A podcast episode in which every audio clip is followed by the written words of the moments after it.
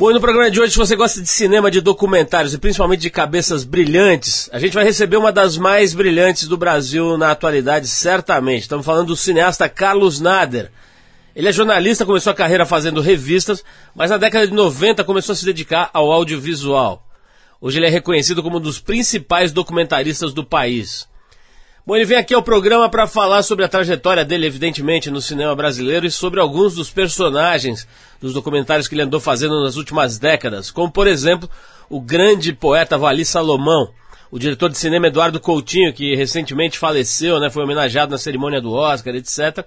E agora, mais recentemente, no trabalho mais novo do Carlos Nader, o caminhoneiro Nilson de Paula, figura que o Nader acompanhou durante nada menos do que 20 anos para elaborar o filme Homem Comum, a obra que acabou de ganhar o prêmio de melhor documentário brasileiro de longa-metragem no festival É Tudo Verdade desse ano. Uma conversa sobre cinema, mas também sobre Brasil, sobre a vida, sobre coisas interessantes aqui com o Carlos Nader hoje no Trip FM. E a gente abre o programa com um dos maiores sucessos da música pop mundial atualmente. Estamos falando de ninguém menos do que a cantora neozelandesa Lorde, a faixa Royal, que levou o prêmio de música do ano no Grammy, realizado agora em janeiro. Vamos então com a Lorde e a gente na sequência volta com Carlos Nader, cineasta, documentarista e cabeça pensante das mais interessantes aqui do Brasil, hoje com a gente no Trip FM. I've never seen a diamond in the flesh.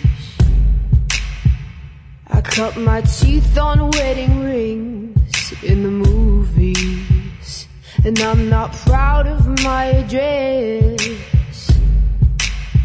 In a torn up town No postcode envy. But every song's like gold teeth, grey goose dripping in the bathroom, bloodstains, ball gowns, trash in the hotel room. We don't care. We're driving Cadillacs in our dreams. But everybody's like crystal, Maybach, diamonds on your timepiece, jet planes, islands, tigers on a gold leash. We don't care. We aren't caught up in your love affair, and we'll never be royal. It's a run in our blood. That kind of luck's just ain't for us. We crave a different kind of buzz. Let me be your ruler. ruler.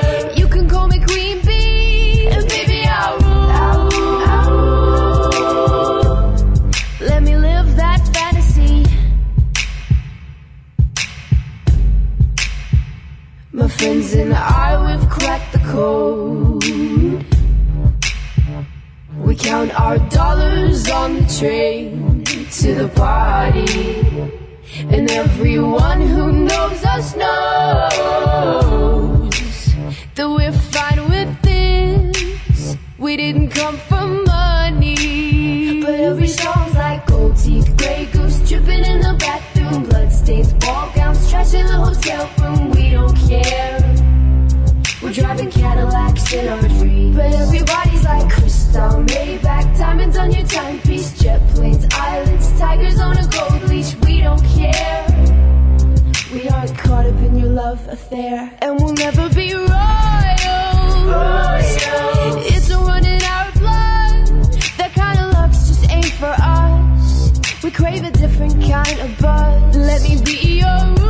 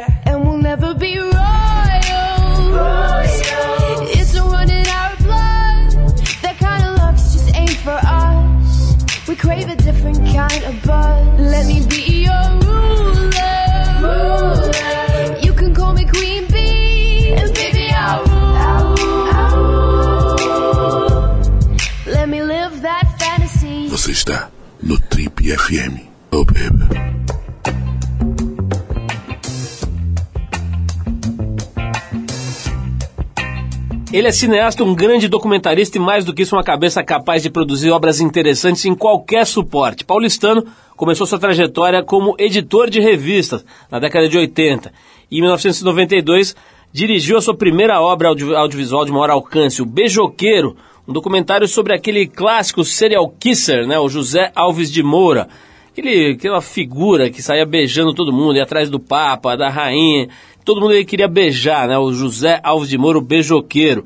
Em 2008, ele dirigiu o premiado Pancinema Permanente, filme sobre o poeta baiano Wali Salomão, e agora no ano passado lançou Eduardo Coutinho, 7 de outubro, um longa sobre um dos mestres do gênero documental no Brasil, o Eduardo Coutinho, que lamentavelmente faleceu no começo desse ano, foi homenageado na cerimônia do Oscar, etc. Quem acompanha cinema de qualidade já percebeu que o papo hoje aqui no Trip é com o Carlos Nader, que acaba de conquistar no festival É Tudo Verdade o seu segundo prêmio de melhor documentário brasileiro de longa-metragem pela mais recente obra dele, o filme Homem Comum. Carlinhos, antes de mais nada, é um prazer te receber aqui no Trip. Estou vendo aqui nos nossos arquivos, o nosso último papo foi em 2009. Então já estava na hora mesmo da gente renovar a conversa aqui. Ainda mais agora que você acabou de lançar esse filme que já nasceu ganhando esse prêmio importante, né? O, É Tudo Verdade é um festival, para quem não sabe, é um festival que já acontece há 20 anos, né? E agrupa toda essa comunidade dos documentaristas, das pessoas que se dedicam a registrar a vida em cinema, né? Dessa forma, tentando traduzir a realidade. É até difícil, né, a gente definir um documentário, uhum. mais ainda depois de ter visto o teu filme, né, O Homem Comum. A gente vai falar dele já já, para as pessoas entenderem um pouco melhor por que, é difícil de escrever. Mas antes de mais nada, eu queria te perguntar, Carlinhos, o que, que é hoje documentário? Né? Quer dizer, as coisas tá, tá ficando difícil até de definir. Os gêneros vão se vão, vão é. fazendo ali uma, uma, uma, fagocitose, ali um vai engolindo o outro. O que, que, é exatamente? Como é que você define a ideia do documentário? Essa pergunta é importante porque as pessoas tendem a confundir documentário com realidade. É, ah, documentário é a verdade, aquilo que mostra a verdade. Que... É verdade que a câmera aponta para aquilo que a gente chama de realidade, né, num documentário. Mas o documentário é, antes de tudo, um filme. O contrato maior que o documentarista tem é com a história. Assim, talvez seja tem é um, o documentário é um filme que tem características assim especiais por lidar com gente real, por não ter a coisa da atuação uh, clássica do ator encenando um papel, um roteiro pré-escrito, mas então tem consequências éticas isso, né? Você está lidando com uma pessoa que tem uma imagem uh, na vida dela que ela construiu também, né? Todo mundo constrói sua imagem, mesmo quem não é público de alguma maneira, se quem tem filho pequeno vê que a criança também vai encarnando um personagem que é ela, né? No, em última instância, né? E vai virando ela. E a gente, todo mundo tem seu personagem que muda de, em diferentes ocasiões. É, por exemplo, agora, o papo que a gente está tendo agora é diferente do papo que a gente teria no, na companhia de, do, da pizza, sabe? Tomando um chopp. É um outro é uma outra história, uma outra construção de personagem. A gente está ciente de que tem outras pessoas, milhares de pessoas ouvindo, então você se constrói de outra maneira. Então, isso tudo para dizer o seguinte: o documentário é um filme, então, é, talvez dentro dessa cartilha ética que o documentarista tem que ter, desses cuidados especiais que um documentarista tem que ter, que um cineasta de ficção, ficção não precisa ter em relação aos personagens, o documentarista eu acho que tem como obrigação a cada possibilidade que ele tem, a de deixar claro que ele está fazendo um filme e que o compromisso dele é com o filme, não é com a verdade, é com a história, né? E é um gênero artístico o documentário, não é um, não é, nem, não é nem comunicação, porque também tem isso. O documentário talvez seja uma palavra que precise de uma revisão, inclusive, Paulo, porque é, ela se refere a dois, duas coisas bem diferentes, que lidam com a mesma coisa, mas que são muito diferentes em essência uh, em gênero, em, em, grau, inclusive, que é, uh, de um lado, o jornalismo e a arte. Né? Quer dizer, o jornalismo faz uh, A, a arte faz menos A, quer dizer, lida com as mesmas coisas, mas com um, com um viés completamente diferente. E o documentário ele pode ser um documentário jornalístico, existe isso, documentário jornalístico. Mas outros documentários, e essa é uma tendência no mundo e no Brasil, através do É Tudo Verdade, os, os últimos vencedores têm sido quase todos assim, são documentários, são, são filmes.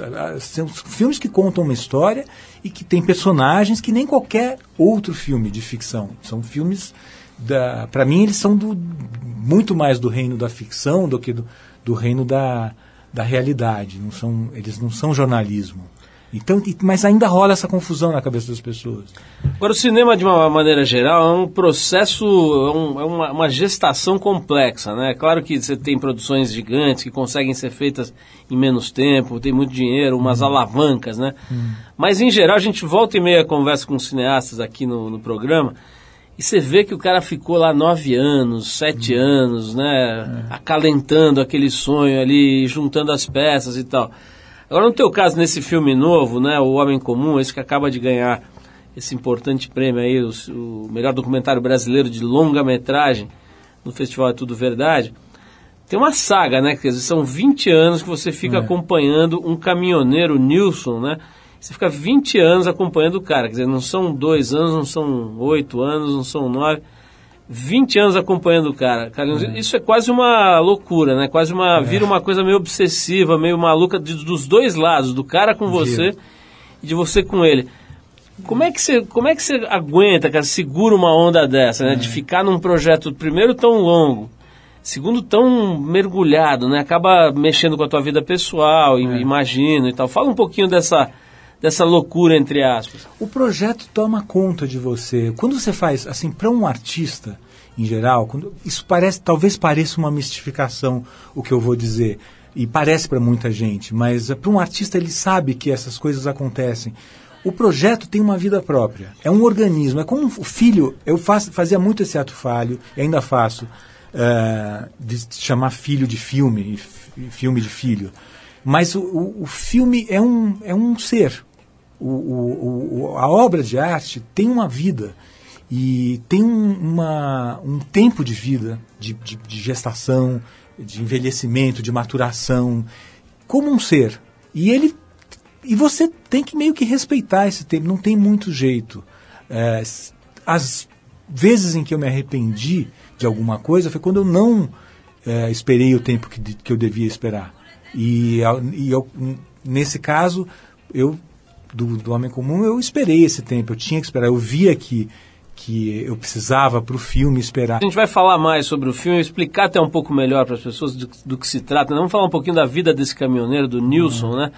E, mas vamos parar aqui para fazer uma tocar uma música aqui, Carlinhos. A gente já volta para retomar o assunto, né? Quer dizer, o encontro entre um intelectual, um cineasta, uma pessoa que fica lidando com o pensamento e um outro que lida com os braços, né? Um cara completamente braçal ali, fica tocando aquela, aquele cavalo mecânico pela estrada. Como é que se dá esse encontro? Acho que é um papo interessante aqui para a volta. A gente vai tocar agora um grupinho que é mais ou menos, chamado The Yardbirds, uma banda onde iniciaram a carreira alguns dos maiores guitarristas de todos os tempos. A faixa que a gente vai ouvir é Shape of Things, de 1966, quando o pequeno Carlos ainda não tinha ganho a sua pequena, a sua primeira câmera. 66 já, já tinha nascido já, né? Dois anos.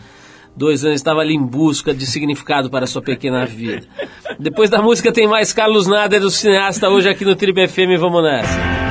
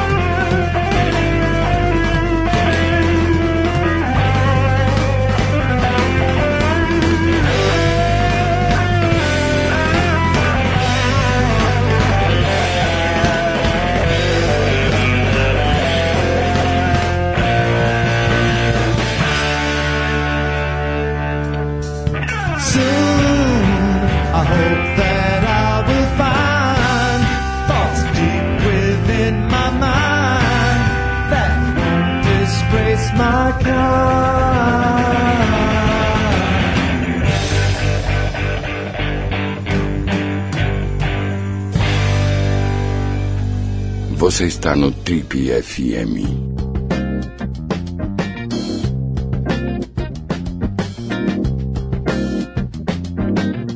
Legal, pessoal, estamos de volta hoje conversando com o cineasta, documentarista, intelectual, ponta esquerda, Carlos Nader. Agora vamos falar um pouco do teu encontro com o pequeno Nilson, né? O, o caminhoneiro, que é a grande, o centro, né? O grande pilar aí dessa, desse filme O Homem Comum que é uma figura simplória, né? Uma figura bem rústica, você hum. encontra tal. Eu sei mais ou menos como é que foi a história, mas queria que você contasse o começo ali, aquele encontro no posto de gasolina Primeiro, com o né? Nilson. É. Eu estava, uh, eh, eu tinha feito um projeto, escrito um projeto e ganhado um prêmio da Secretaria de Cultura de São Paulo para fazer um filme que era engraçado, porque esse filme até foi uma das últimas conversas que eu tive com o Coutinho, com o Eduardo Coutinho. Era um filme do Coutinho, anterior aos próprios filmes do Coutinho uh, desse cinema de conversa, dessa última fase dele, porque era, foi em 94 e a ideia inicial era entrevistar caminhoneiros, conversar com caminhoneiros aleatoriamente. Tinha um dispositivo que era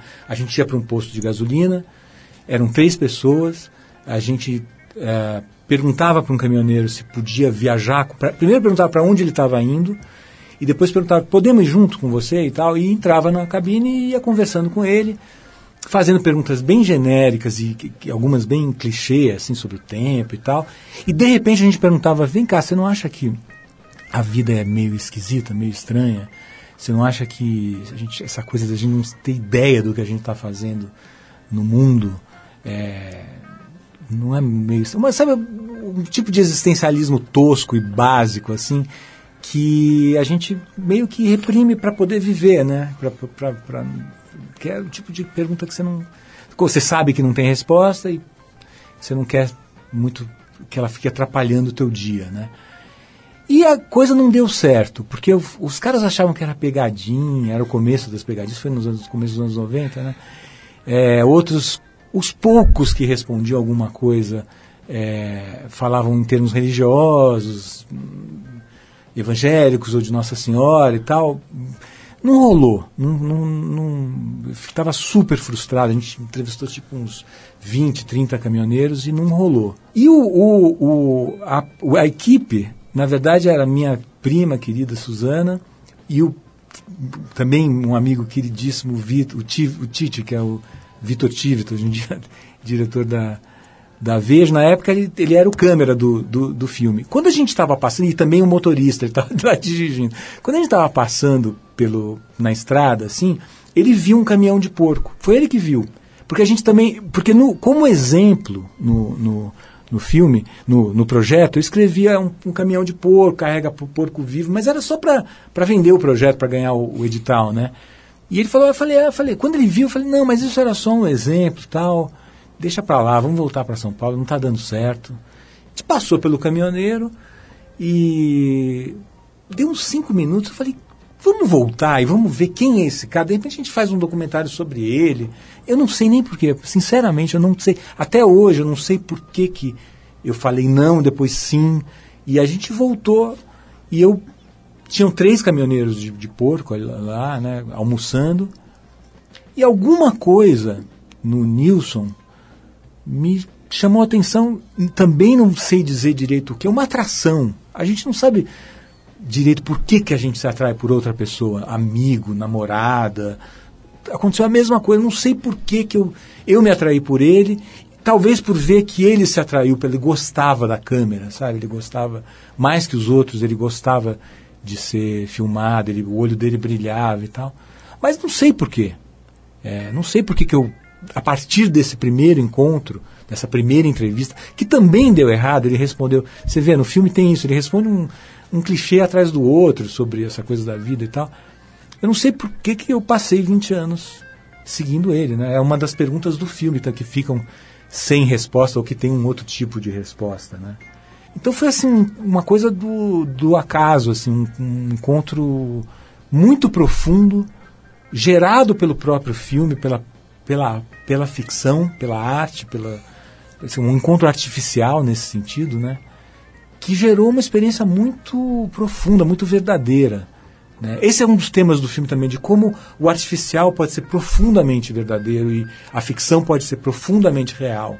E, e vice-versa, não tem, não, não, não, tem diferença. Não é porque uma coisa é, é fato, né, considerada fato, que ela é forte, que ela é verdadeira, mais verdadeira do que uma coisa ficcional. Enfim, Bom, o filme meio envereda por esse tipo de. E tem um outro tema fortíssimo no filme que é a morte, né? Muito presente, é. né? Não sei se estava no, no uh, tão planejado no, assim. No começo não, no começo não. Ah, se bem que quando você fala sobre uma coisa muito profunda da vida, sobre a essência da vida, não tem como você não falar da é. morte. A gente é a vida inteira balizada pela morte, né? A gente evita, né, falar disso, mas a, a, a verdade absoluta, talvez a única verdade absoluta, seja a morte, né? É, é, é o que a gente tem. E, mas o, a morte aconte, apareceu no filme com com um desejo de, de profundo de, de, vencer a morte por parte do, do caminhoneiro que me depois de ter terminado a gente ter terminado esse primeiro é, filme que resultou num curta que ficou pronto em 96 se não me engano é, ele me ligou em 99 com uma com uma pessoa morta do lado que tinha acabado de morrer e ele a primeira pessoa para quem ele ligou surtado meio fora de si, meio uh, doidão, foi para mim. E de madrugada, assim, né? Eu falei, nossa, mas você está me ligando. Eu, eu conversava com ele às vezes, tal, mas a gente não se via. Ele mora em, morava em Ponta Grossa, né? Na, na, naquela época, no interior do Paraná. Ele me ligou e falou assim: é, eu queria que muito que você viesse para o enterro. Eu, você é a primeira pessoa que eu estou ligando. Eu percebi que tinha alguma coisa diferente nessa ligação, alguma coisa que não era só um convite de um amigo para um outro amigo para ir para o enterro, né? E eu falei, olha, nisso eu não vou conseguir chegar. Ele falou, não, eu atraso o enterro para você. Imagina, ele, ele, ele, quando ele fez isso, eu não falei, tá bom, eu vou então. Na hora que eu falei, eu vou, ele falou assim, então traz a câmera. Aí saquei que ele estava convidando o filme para ir, não só eu. Ele queria o filme. Porque o filme faz ele se sentir vivo. E porque a câmera e a arte têm como, como essência mais tosca, mais básica de todas, essa ideia de imortalizar. Você se imortaliza através da, da arte, da, da fotografia, tá? de uma câmera, de uma, de uma foto, você, ou de um filme, você, o filme vai estar lá sempre, né? Ele, a primeira e coisa que ele filme, E o filme ressuscita, né? O filme ressuscitou também, é verdade quando quando ele, aí a gente aí é que a partir dali eu fiquei mais 15 anos quase foi 99 né Vamos fazer mais uma pausa para a música, né? vou ficar 15 anos aqui falando sobre o filme. Vamos, vamos ouvir mais um som. Depois eu queria trocar um pouco de, de cenário, falar um pouco de televisão, que é outro assunto também que você conhece bastante, já trabalhou bastante com televisão. Vamos falar um pouco disso.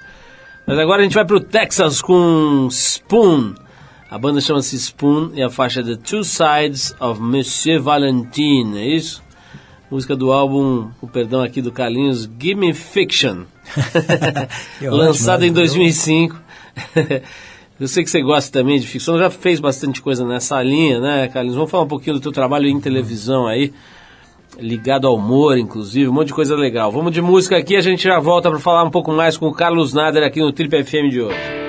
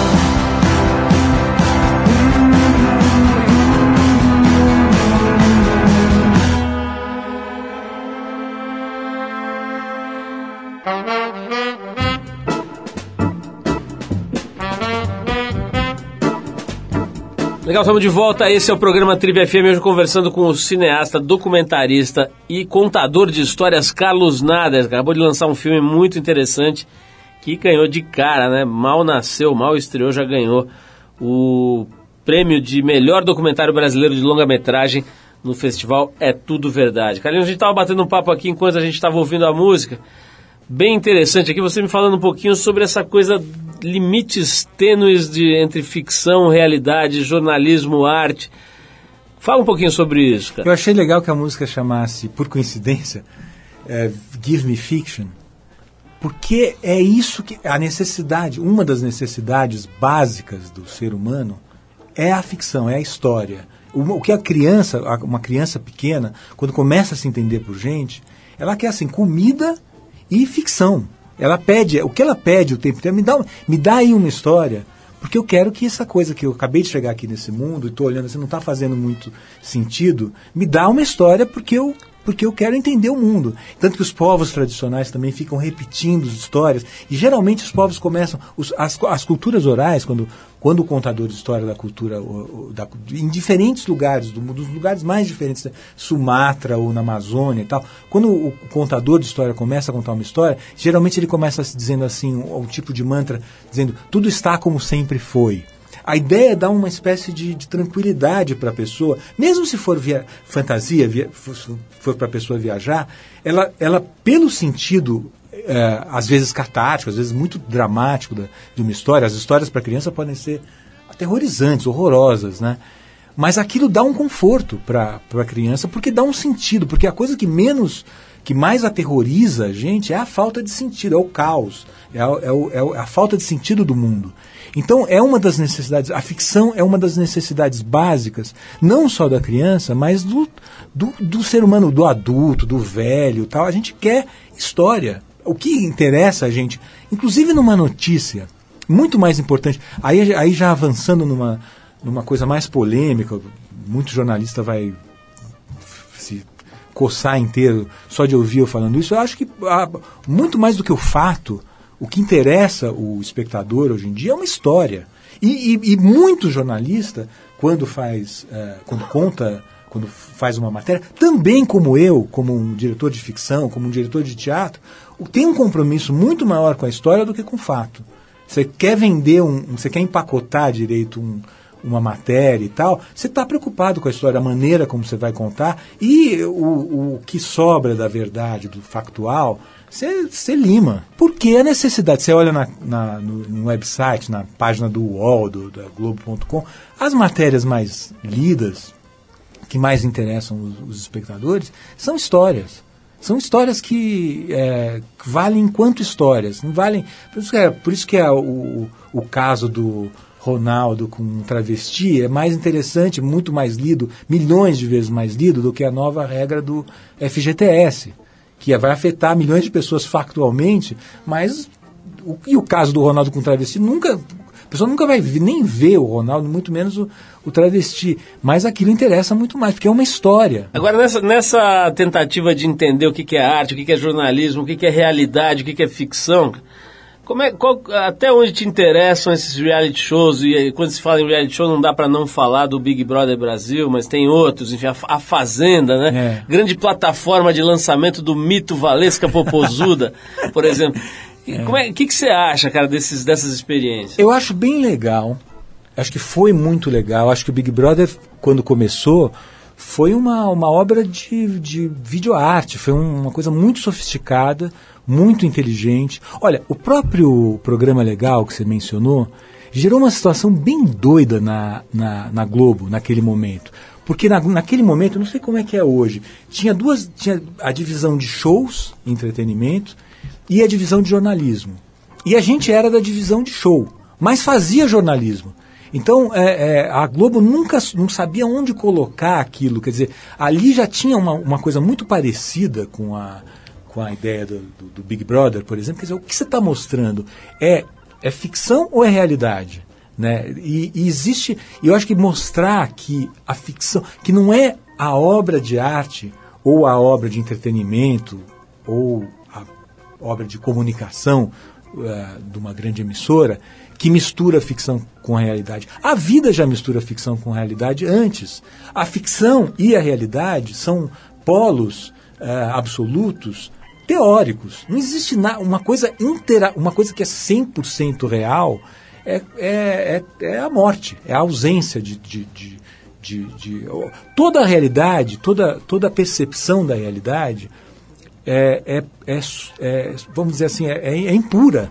Ela mistura a nossa bagagem cultural, no, as nossas experiências prévias de vida. Quando você olha para um, sei lá, um carrinho de pipoca na rua, e eu olho para esse, esse carrinho de pipoca na rua, além a gente ter perspectivas físicas diferentes, a gente está vendo ele de outro lugar, um e outro, uma pessoa e outra, a gente projeta nesse carrinho emoções, é, é, ideias, gosto estético e nessa, nessa imagem que a gente está vendo naquele momento que é de cada um, que são de cada um e que são projeções que vêm da gente, que não vêm da, da realidade. Então não existe percepção da realidade pura, ela é sempre misturada com alguma coisa de ficcional. Eu me lembro muitos anos atrás você e o Hermano Viana falando sobre a questão do funk, né? Ainda como o Hermano fez um livro muito é, importante, né? Acho que tem pelo menos uns 25 anos aí, uhum. falando sobre o funk carioca, né? Como é. uma, um movimento a ser observado com mais é, atenção e etc. Como uma coisa que era uma expressão cultural importante. Tá? Uhum. Hoje esse negócio tomou conta do Brasil e vamos falar um pouquinho disso, mas antes vou parar aqui de novo para tocar o Meyer Hawthorne, um dos grandes nomes da soul music atual. A faixa chama-se Backseat Lover, do disco Where Does This Door Goes, que é de julho agora, de 2013, do ano passado. Vamos de música, na volta a gente vai saber se Carlinhos Nader gosta ou não da pequena Valesca Popozuda. Vamos ouvir a opinião dele sobre essa e outras figuras midiáticas de hoje. Vamos lá.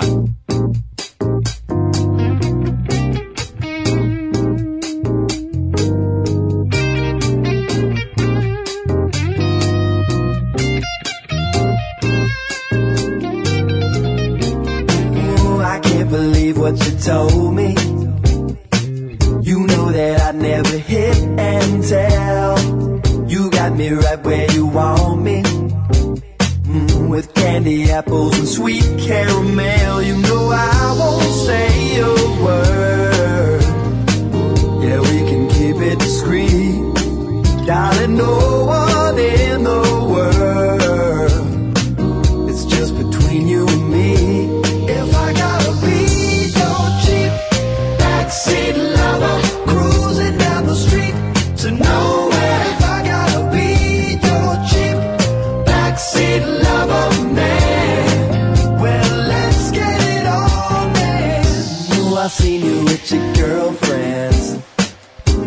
pretending like you never give it away.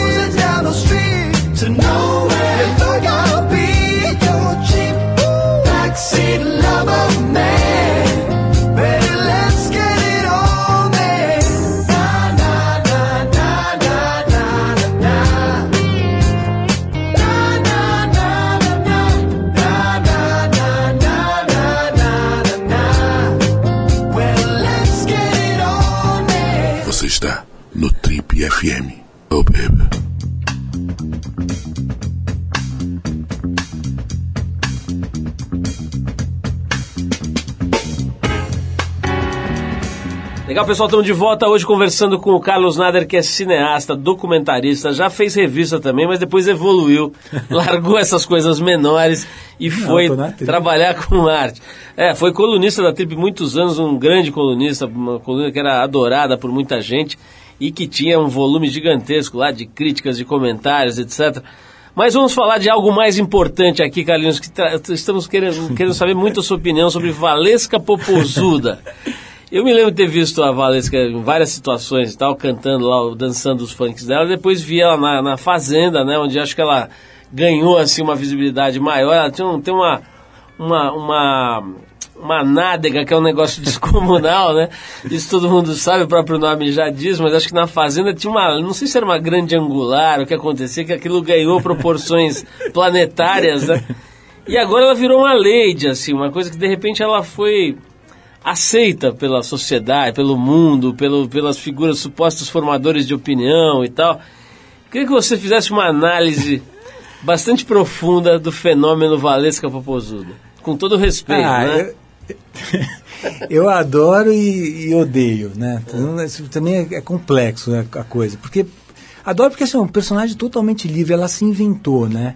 Muito legal uma pessoa inventar um personagem dela, inventar uma coisa. um- a obra dela é ela mesma, assim. Então, e ela co- conseguiu criar um personagem interessantíssimo, que, que pelo menos gera interesse.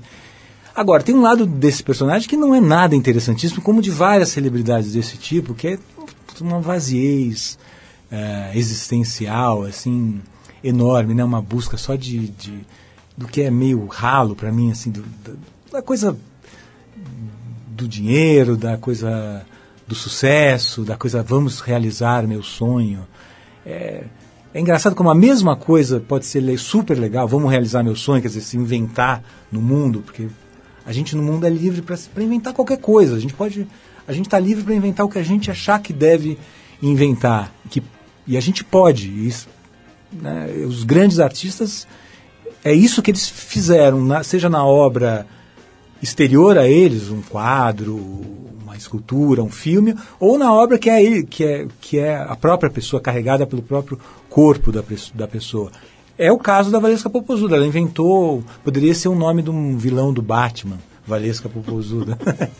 uma vilã do baile. Tem uma coisa interessante dessas figuras da, da- do funk, essas, essas figuras sensuais, as mulheres sensuais do funk, que elas assumem o corpo como uma- um instrumento de poder, né? Você, que- você que está olhando para isso há muitos anos, como é que é essa história? O que, que você acha dessa história da- da- dessas mulheres se investirem nesse poder e assumirem, né? Tem a, a Tati Quebra-Barraco, É. por exemplo, com aquela postura mais agressiva, sexual É. mesmo, né? E todas, quase todas as funkeiras têm essa, me corrija se eu estiver errado, mas tem essa essa coisa do- de assumir o corpo como um instrumento de poder, né? Como é que é essa história? Totalmente. Ah, o corpo feminino é muito poderoso, né? Tem uma, uma coisa poderoso para os homens e para as mulheres, né? Não é por coincidência que você vai numa banca de jornal, as que ainda existem, por aí, e vê que tem para cada um corpo de homem tem 60 Ou nos museus, expostos. né? Ou nos museus. Sem dúvida, nos museus. Tem, tem. Depende da cultura. Tem cultura, por exemplo, cultura grega, que isso era mais equilibrado, né? Mas que o corpo de, da, da mulher é muito mais admirado por homens e mulheres. Então, eu acho que deve ser usado. Acho legal usar, mas também já começo a ver uma espécie de exagero nisso, sabe? Que também é, eu não, não gosto da ideia, não gosto da ideia de nenhum desse, nenhum ismo ligado a gênero, a raça, positivo ou negativo, construtivo ou destrutivo. Eu não consigo gostar de ver o mundo dividido em o mundo das mulheres, o mundo dos homens. Não, não me interessa isso. Me interessam as misturas, sempre. Inclusive de sexuais. Você está me dando aí a, a condição de, de te perguntar uma coisa que eu acho hum, importante, que é, você falou dos ismos, né? A Trip e a TPM desse mês estão focadas no assunto do racismo, né? As duas revistas a gente não faz isso toda hora, mas as duas revistas estão conversando muito, as capas são meio casadas aí, numa delas tem o Anderson Silva, na outra tem a Juliana Alves, né? Uma atriz linda aí da, da Globo, os dois evidentemente são negros e... Enfim, é, como é que você está vendo isso, cara? A gente ouviu mais de 160 pessoas para fazer essa, essas duas revistas aí. E aparentemente a situação no Brasil piora em termos de racismo. Né? A vida do- dos negros é complicadíssima, não é por acaso que a gente deu na capa essa chamada. Né? Ser negro no Brasil é foda, com perdão do meu francês. Qual, qual que é o teu jeito de ver aí, Carlinhos? Putz, eu, eu, eu acho uma questão central no Brasil. Eu fiz um filme sobre isso, um documentário há uns 15 anos atrás. Então eu fiquei muitos anos pensando, lendo, conversando com muita gente sobre isso. E, e, assim, a questão racial no Brasil, sócio-racial, não dá para separar as duas coisas no Brasil. É sócio-racial, não quer dizer que não haja racismo, é um racismo terrível. Todo racismo é terrível. O racismo é de uma imbecilidade é, única, né? Na história do, É um tipo de ignorância muito grosseiro. né? é, e, muito, e a gente não sabe da onde vem essa força, da, da, da, a ideia de raça é uma ideia muito perigosa, uma ideia construída, mas que parece natural, é estranho. É uma ideia uma inventada, a raça é sempre uma invenção.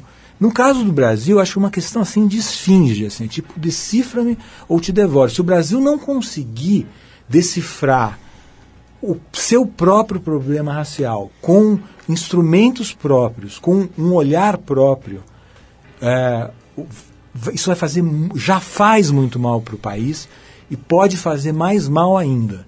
É, é, o- a, a coisa racial no Brasil não é igual à, à, à coisa racial nos Estados Unidos. São, são, completa, são elementos completamente diferentes. Então, O racismo daqui tem características próprias, ele é, ele é, é, amalgamado com a coisa social. A escravidão é o evento histórico brasileiro que define a, a sociedade brasileira até hoje, nas relações entre eh, chamados brancos, inclusive, não só entre brancos e negros, ou negros e índios. né? Eh, eh, As relações humanas no Brasil, sócio, as relações institucionais, sociais, as relações de trabalho, as relações políticas no Brasil são ah, definidas pela escravidão. É uma- um, um acontecimento que durou como não durou em nenhum outro lugar. É o último mais. país do mundo a abolir, né? Foi o último país do mundo a abolir. é, ela até hoje continua muito presente. Mas o Brasil, eu acho que o Brasil tem que descobrir é, mecanismos próprios e, e originais. De novo, sempre é isso no final, sempre fico falando a mesma coisa. Mas também nessa questão, a gente tem que ser original nas, nas, nas, nas, nas tentativas de solução. Não olhar para. Inclusive que quando a gente olha, a gente olha errado. é, é, muito do que se defendeu, de, eu não sou contra as cotas, acho que em, em certos casos é bastante necessário como, como reparação, mas com um pensamento mais amplo. Assim, vamos olhar raça, vamos olhar uh, o aspecto social, vamos olhar o aspecto uh, de gênero, vamos olhar o aspecto de regional também. Você pode olhar para tudo isso tentar fazer uma. É preciso uma grande discussão e nessa discussão não usar elementos, uh, importar elementos estrangeiros sem tropicalizar, para usar uma palavra que eu nem gosto muito, mas sem, sem abrasileirar, brasilizar o, esses elementos. Carlinhos, a gente tem que terminar aqui. Eu queria saber o seguinte, cara. O grande problema né, de quem faz documentário é exibir. Né? A gente tem várias vezes conversou com gente, com seus colegas aí, o cara não arruma uma sala para É. para pôr o, cine, o filme em cartaz, né? Tem que competir com o Batman, com o não sei o que, da do desenho animado, do tá chovendo hambúrguer e tal, e fica difícil, né? É, como é que faz? Quer dizer, quem se interessou, a gente falou tanto do filme do Homem Comum, tem algum jeito da pessoa assistir, como é que faz? Vai entrar em cartaz, vai entrar em cartaz em, em poucas salas, muito provavelmente, bem poucas salas, mas deve entrar em cartaz no segundo semestre. Em São Paulo. Em São Paulo, acho que também no Rio, com quase certeza, no Rio, Belo Horizonte. eh, eu acho que deve entrar em cartaz em São Paulo, Rio, Belo Horizonte, Brasília, Porto Alegre, talvez alguma cidade. tal- prova- muito provavelmente Salvador. Bom, tá, tá dado o recado Recife. aí, o filme é Homem Comum, fica, fica atento, tenta assistir.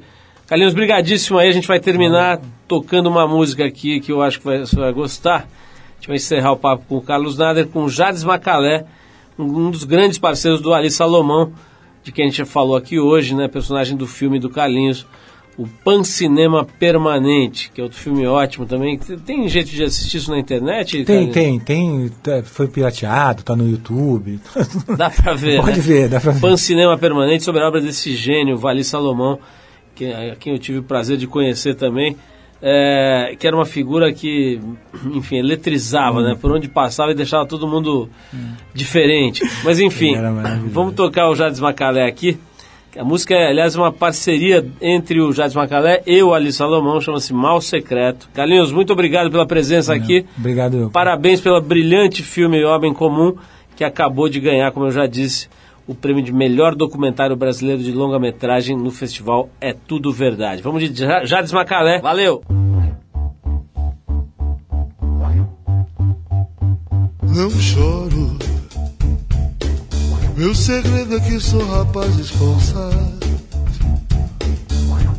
Fico parado, calado, quieto.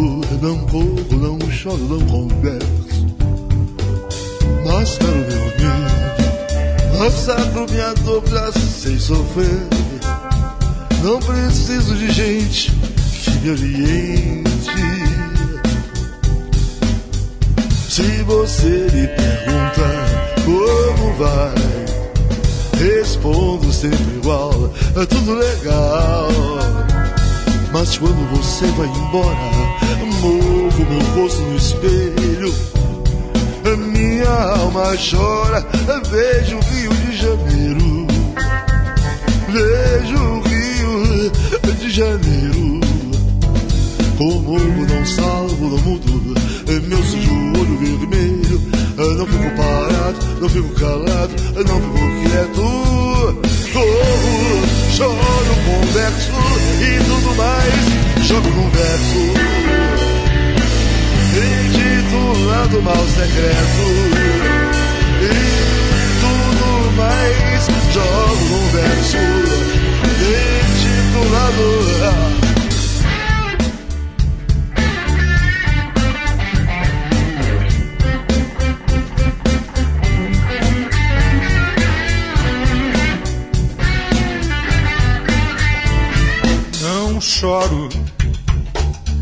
segredo é que sou rapaz esforçado.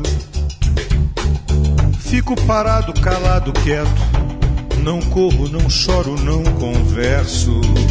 Massacro meu medo. Mascaro minha dor, já sei sofrer. Não preciso de gente que me oriente. Mas se você me pergunta como vai, respondo sempre igual. tudo legal. Mas quando você vai embora, movo meu rosto no espelho, minha alma chora. Vejo o Rio de Janeiro, vejo o Rio de Janeiro. Comovo, não salvo, não mudo, meu sujo olho vermelho. Não fico calado, não fico parado, não fico quieto. Corro, choro, converso e tudo mais jogo num verso intitulado Mal Secreto. E tudo mais jogo num verso